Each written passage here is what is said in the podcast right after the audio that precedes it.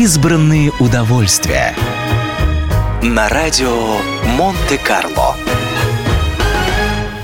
Яхты. Сколько людей, столько и коллекций, только масштабы разные. Кто-то коллекционирует открытки, а кто-то машины, футбольные клубы или, например, яхты. Со временем именно это хобби стало одним из самых престижных и дорогих хобби мира – Речь, конечно, не идет об обыкновенных судах среднего класса. Очень богатые люди предпочитают коллекционирование современных яхт, относящихся к классу люкс. Эти суда отличаются большими размерами, высокой скоростью и невероятным уровнем комфорта. Для их изготовления используются самые высококачественные материалы, в них устанавливается передовое оборудование, а всевозможные удобства делают пребывание на борту незабываемым.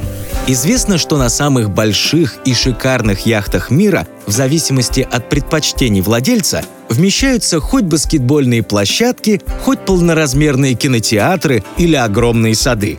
Кроме того, нередко сами яхты украшают золотом, платиной и редкими сортами дерева.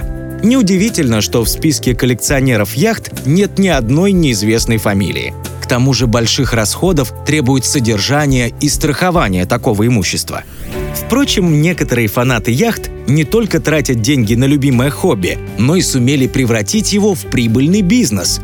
Пример такого предпринимателя – канадский, как он сам себя называет, яхтоманьяк Бобби Дженовезе – Учитывая количество лодок, которыми он сейчас владеет, а их ни много ни мало 22, даже удивительно, что первым его хобби был вовсе не яхтинг, а водное поло.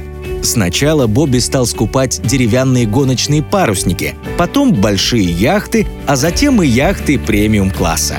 Когда лодок стало много, Дженовезе открыл собственный чартерный бизнес и стал сдавать свои экспонаты в аренду, чтобы другие тоже могли разделить с ним восторг от этих необыкновенных предметов коллекционирования.